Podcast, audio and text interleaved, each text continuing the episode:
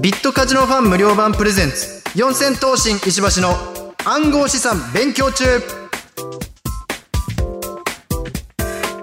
お笑いトリオ四千頭身のボケ担当石橋亮大です。この番組は今注目の暗号資産を身近に感じてもらうために一緒に学んでいきましょうという番組でございます。そして僕と一緒に番組を進めてくれるのはこの方。フリーアナウンサーの坂本理沙です。石橋さん今回もよろしくお願いいたします。お願いします。さあ今回もですね本編に行く前に石橋さんのお話をいろいろと聞かせていただきたいんですけど、はい。私ちょっと質問がありましていいですよ何でも。いいですか、はい。あの石橋さんがはい。漫才をするときにこう着てらっしゃるお洋服あるじゃないですか、はいありますね。あれってどうやって決めたんですか？なるほど。はい。あれはですねでも意外と僕ら3人ともですけど、はい。意外と養成所の頃から考えると衣装チェンジしてるんですよ。そうなんです意外と意外と。え。変わってないのは本当に続きの赤ボーダーぐらいであいつの赤ボーダーなんか一生着てますね養成所の頃から。お気に入りなんですか、お気に入りかもしれませんね。えええでもまあ、えーいろいろ変わってますね。最初僕は本当に、えー、エンジ色のジャケットを着てたりとか、えとかもしましたし、あと焦げ茶のジャケット着てた時代もありましたし、ー、はいで一番最初は本当に、えー白のシャツになクロスタイっていうねこの蝶ネクタイじゃなくてクロスされてるネクタイをつけてた時代もありましたしでなんかいろいろやってるうちにあのテレビ出始めた頃の水色の半袖のシャツにピンクのネクタイに紺の、えーズボンっていうのがなんか定着してきてでなんかちょっとその見た目がガキすぎるなと思っちゃったんですよ自分で。あ客観的に見てそう客観的にこうテレビで見てなんかちょっとこれ本当になんか高校生がやってるみたいだなって思っちゃって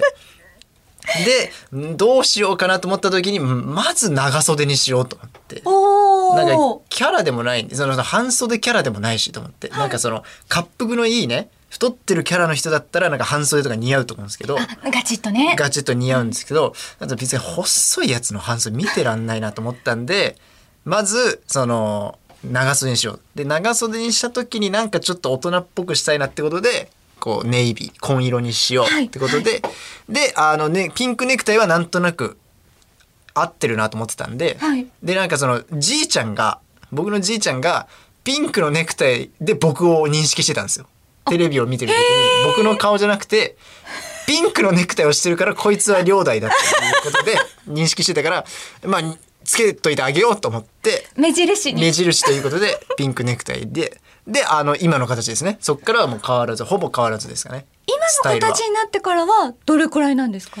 結構経ちますかね。もう45年経つんじゃないですか。ええ何着も持ってるんですか？あれを、えっと何着もっていうよりは何回かこうバージョンチェンジしてる感じですかね。意外と変わってはいます。そうなんですか。ネクタイもちょっっとだけ変わったりとか、はい。あと靴も変わってますね。同じような靴なんですけど、ちょっとだけ変わってたりとか、あと、パンツは、あの、花子の岡部さんに作っていただいたんですよ。オーダーで作っていただいて、お岡部さんが？岡部さんが、ちょっと一橋、あの、今履いてるズボン、ちょっと、あの、もう古くなってきたし、もっとより衣装寄りにしようっていうことで、はいわざわざ僕をスーツ屋さんにね、仕立て屋に連れてってくれて、はいオーダーで作ってくれたものなんですよ。えめちゃめちゃ優しいですね優しいんです。あら岡部さんは優しいですよ。兄貴です。ええあでもそうやってこの今の漫才の服装のスタイルがえそれちなみに変える時っていうのは、はいこう相方のお二人には相談したりするんですか？あ、いやでもそんなに大きいチェンジじゃないんで、もう好きなタイミングでしてますね。あそうなん意ですか外と、そうですね。まあ大きいチェンジをするとき、もし僕がじゃあ、そのネイビーのシャツじゃなくて、あースーツにしますとかなったら、はい。言うかもしれないですけど、ええ。まあ今のす形が一番いいのかなと思ってます。なんとなくキャラ的にもかっちりしすぎてないで、なんかいや確かにお似合いですすごく。そうなんですよ。で動きやすいしあれも。あれで。意外と動きやすいし、まあいいかなっていう。えー、あちなみにあの都築さんと後藤さんのお二人のをご覧になった時はいかがでした？あのあいや後藤君はねあのピンクの半袖のボロボロのシャツみたいなのが トレードマークになってますけど、い、やあいつも意外となんかあれにたどり着くまで結構かかってるんですよね。あ結構皆さんその衣装に紆余曲折というか意外とそれこそでも後藤君があれになったのはもともと後藤君もジャケット羽織ってたんです。はいあのグレーのジャケットだったりとか、はいいろんなジャケットが流行ってたんですけど暑いからっていう理由であれになったんですよ。脱いだ。なるそう脱い脱いだのがもうでそれが楽で多分あの子の中で。ほど。それでああなってるんです。よ。でまあ都築はまあずっとなんかやっぱおしゃれ気にしてたんで。え鈴木さんの洋服とか大好きですそう洋服大好きでまあせめて衣装だけでもってことでなんかあれのスタイルですかねずっと。だから本当にそうですね。ずっと続きはこだわってますかねそこら辺は。へえ。いやちょっとずっとお三方を見ていて気になってたんですよ。どうどうやってこの衣装になったのかなっていう意外となんかそうなんですよ。意外とあの今の衣装がはい。結構印象づいてるかもしれないですけど、はい。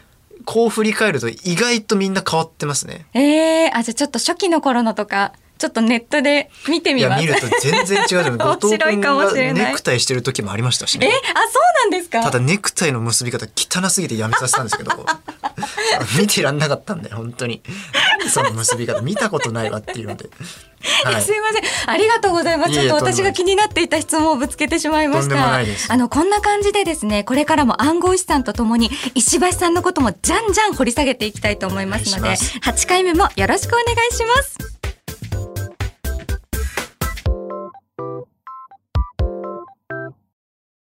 この番組はビットカジノファン無料版がお送りします。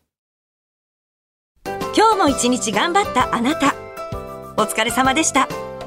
ご飯にする？お風呂にする？それともおよそ500種類のオンラインゲームが楽しめるビットカジノファン無料版にする？スマホやパソコンで完全無料で遊び放題。ビットカジノファン無料版。改めまして四千頭身の石橋亮大ですフリーアナウンサーの坂本理沙です。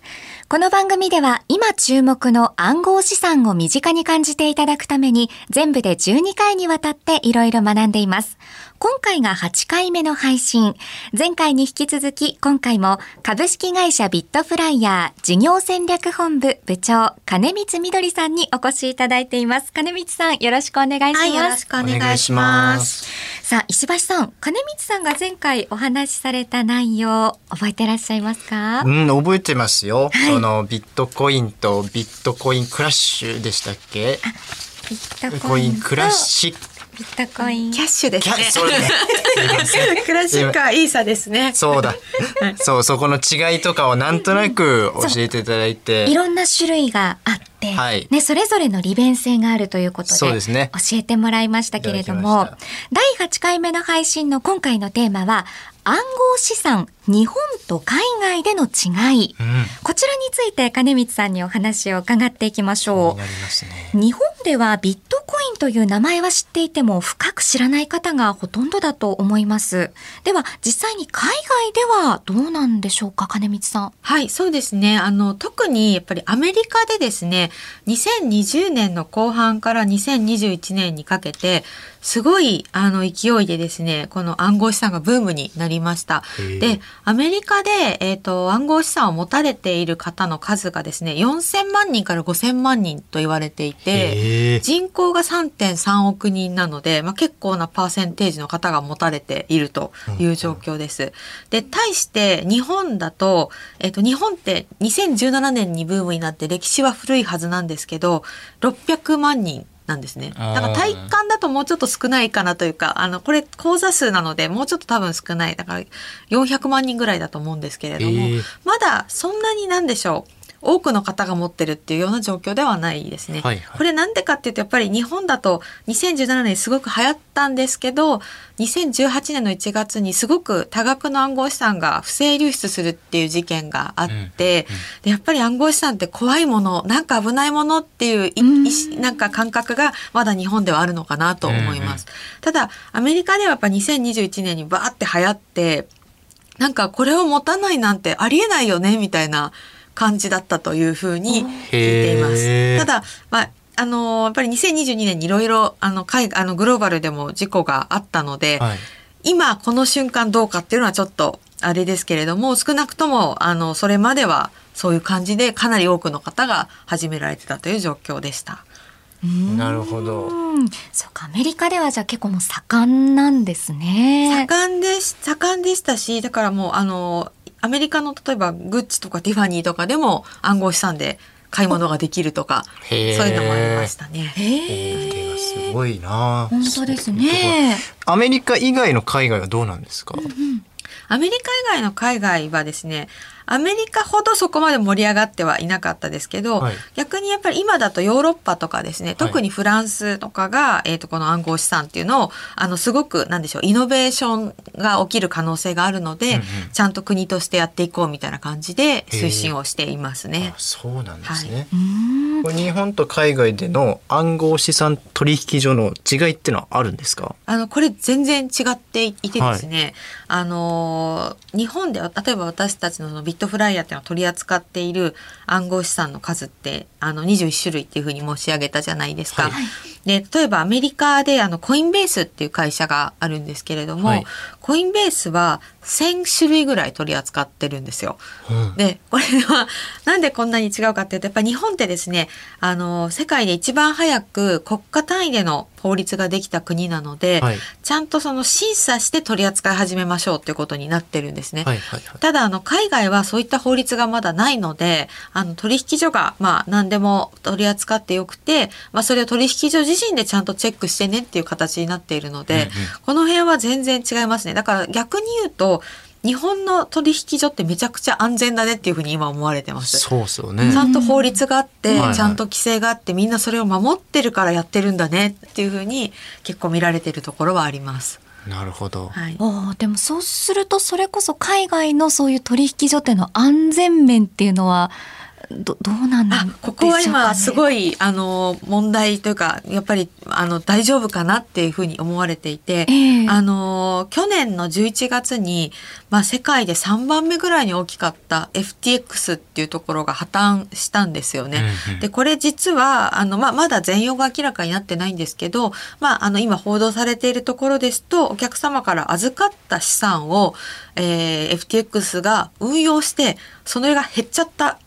でお客さんの資産がなくなっちゃったというんじゃないかみたいなことが言われてるんですよね。はあ。でこれ日本の規制だとそんなこと絶対できないんですよ。はいはいだから今海外で規制がない取引所って本当に大丈夫なのっていうところはうんやっぱり一部見られてますね。なるほど。ああ、でもそう思うとやっぱり日本ってすごくこう安全なんですね、取引に関して。そうですね日本はやっぱりあの一番世界で最初に盛り上がって、まあ、不幸な事故も日本であの世界で一番最初にあったところもあって、はい。規制面ではすごい先進的というか世界に先駆けてちゃんとした規制を作ってる国というふうに見られてるし実際そうだと思います。おお、誇らしいな、なんか。本当ですね。そんなにやってないんだけども、暗号資産、誇らしいです。でも暗号資産逆に禁止する国もあるんですよね。はいこれはそうですねなんでなんですか？これはですね、あの、やっぱりですね、銀行とかだと海外送金するときに、やったことあります？銀行の海外送金。めちゃくちゃ大変じゃないですか。ないです。ないです大変なんですよ。どこに送りますかとかを、はいはないんか紙をすごく書かなきゃいけないですし、えーまあおお金もかかるっていうのもそうなんですけど、はいすごく申告しなきゃいけないんですよ。うんうんただ、暗号資産って、そのなんでしょう、国とかっていう概念が全然ないので、うんあの、ただアドレスからアドレスに送ります。ただそれ先が海外でしたってことって全然あるし、はいはい。あの、わかんないんですよね。うんうんその、見てる側からしても。はい。なんで、簡単に自分の資金を海外に動かせちゃうと。だから、あの、キャピタルフライトみたいな感じで言われてるんですけど、はい自自国の資産が海外流出してしまうみたいなことで、この暗号資産を使うことを禁止している国がいくつかありますね。ははい。い、なるほど。うーん、そうなんですね。あの、ただ一方で、その海外ではスポーツ選手がはいはいはい年俸だったりはい契約金の一部を暗号資産としはいて受け取っているということなんですよね。そうですね。はい。あの、メッシ選手とか。あとは、あの、そうですね。大谷選手も一部受け取られてたというふうに聞いておりますが、すごいメンバーが。そうですうね。ちのトップがやっぱねもらうものなんですね。あとなんかアメリカの市長さん、ニューヨーク市長さんとかもですね、あの給与暗号資産でもらうよみたいなことをおっしゃってたりしてましたね。へーこれやっぱりその今後は海外でも暗号資産の流通っていうのは増えていくっていうふうに見ていいんでしょうか？そうですね。やっぱりあの海外でも、まあ、今あの世界的にはやっぱり今申し上げたような事故を受けてどういうふうにちゃんと規制すればそういうなんか変なことが起きないかっていうことが議論されているところなんですよね。なんでその規制がちゃんとできたらっていうところの前提はあるんですけれどもでもやっぱりあのビットコインとかっていうのはあのぱりあの資金の投資先としてある程度の価値があるよねって今結構世界的に思われてるので、うん。今後もそういうあのじゃあ金に投資するんじゃなくてビットコインに投資しようかみたいな人って増えてくると思いますし、まあ、イーサリアム便利だからちょっと持っていこうかっていう人も増えていくと思いますし、あのそういう意味では規制がちゃんと整備されれば今後は全然増えていくんじゃないかなと思います。だから本当にそれこそこのねトッププレイヤーたちの全部年俸が暗号資産になる可能性があるんですかね？いやどうでしょうね。あの一部は暗号資産でもらいたいっていう人もいるんじゃないですかね。あーなるほどはい。やっぱりあの今そのドルを持ったドルを持っていれば安全とか安心とかっていう時代でもちょっとなくなってきているので、うんうんまああのアセットアロケーションというかその自分の資産をどこに配分するかっていう観点で一部暗号資産で持っておきたいっていう方も。いるんじゃないですかね。うんやっぱりあのアメリカで2021年に爆発的に広がったっていうのはこういった方々も持ってるっていうところは大きかったんじゃないかなと思いますへね。なるほど。ただやっぱこれはまだトップすぎるじゃないですか。メッシとか大谷選手って。ね、すごいもう本当に超一流。じゃないですか。でもうちょっとなんか身近な人やってほしいですね。あの石橋さんどうですか？だからそう本当に僕みたいなやつが暗号資産でギャラ受け取ってますってなったらさすがに安全なのかもなんて可能性ありますからね。そうですよね、でもどうでしょうか？その日本でははい今後その暗号資産の法整備っていうのはさらに進んでいくんでしょうか、そうですね。日本は、あの、もう結構進んでいて、あの、もうかなりちゃんとした法律が整備されていて、2016年に成立して2017年に施行されたのが一番最初のなんですけど、その後2020年にも改正されたりとかしてるので、結構ずっとすごくちゃんとした法律ができているんですが、今どちらかというと、まあ、日本がそういった、えー事例があるのでその世界のその法律をどうしていくかっていうのを日本がリードしていくみたいなことが期待をされているところなんですよね。ね、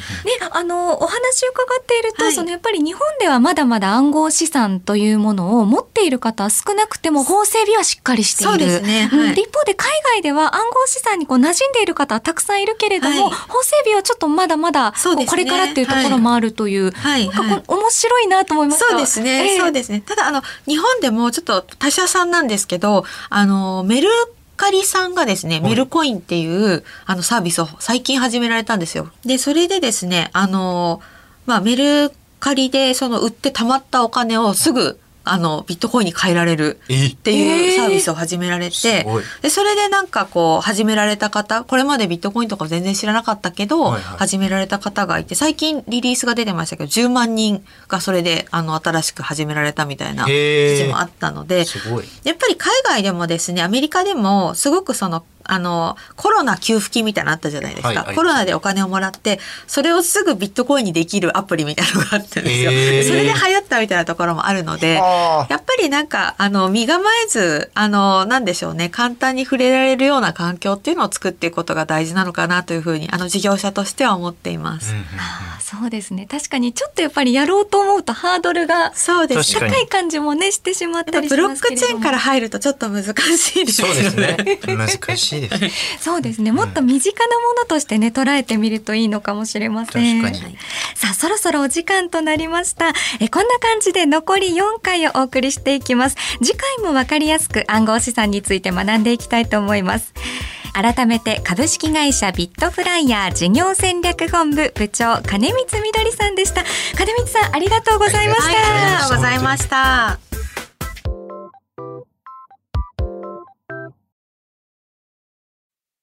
私は世紀の大発見をしてしまった。およそ500種類のゲームが楽しめるビットカジノファン無料版は1日1個やったとしても1年以上楽しめるのだ。しかも都度反省してそれを踏まえて何度もチャレンジをする。これは面白いぞ。ビットカジノファン無料版。この番組は、ビットカジノファン無料版がお送りしました。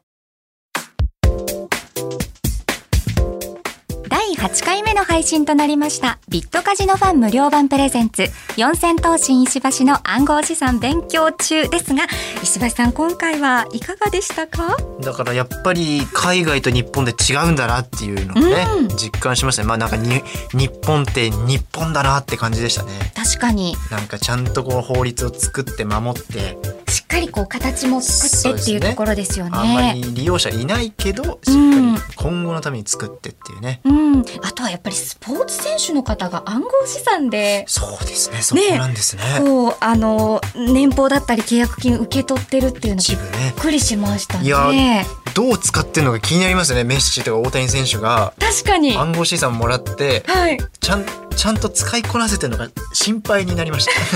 あのぜひこの番組聞いてほしいですね。聞いてほしい。あのーここでやっぱりその基礎を固めてこうやって使っていくといいよっていう。そうですね。ね。大谷選手に聞いてもらいましょう、みんなで。大谷選手聞いてますか？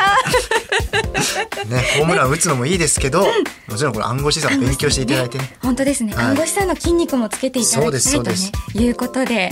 はい。さああっという間にね残り4回となりましたけれども、はい。次回も分かりやすく暗号資産について学んでいきたいと思います、はい、では石橋さん最後に一言お願いします。えーメッシ、バルセロナに戻るのかどうか楽しみにしてます。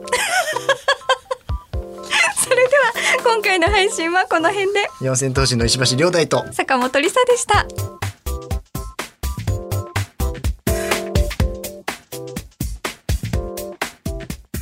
暗号資産は法定通貨ではありません価格が変動することがありますのでご注意ください。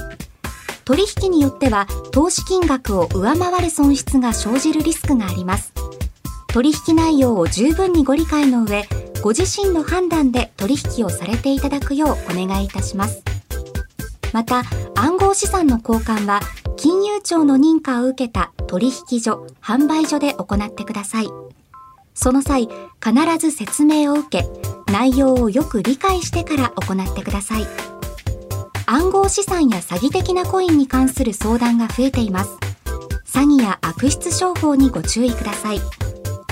認可を受けた取引所や暗号資産に関するお問い合わせ苦情相談などは JVCA 一般社団法人日本暗号資産取引業協会のホームページをご覧ください。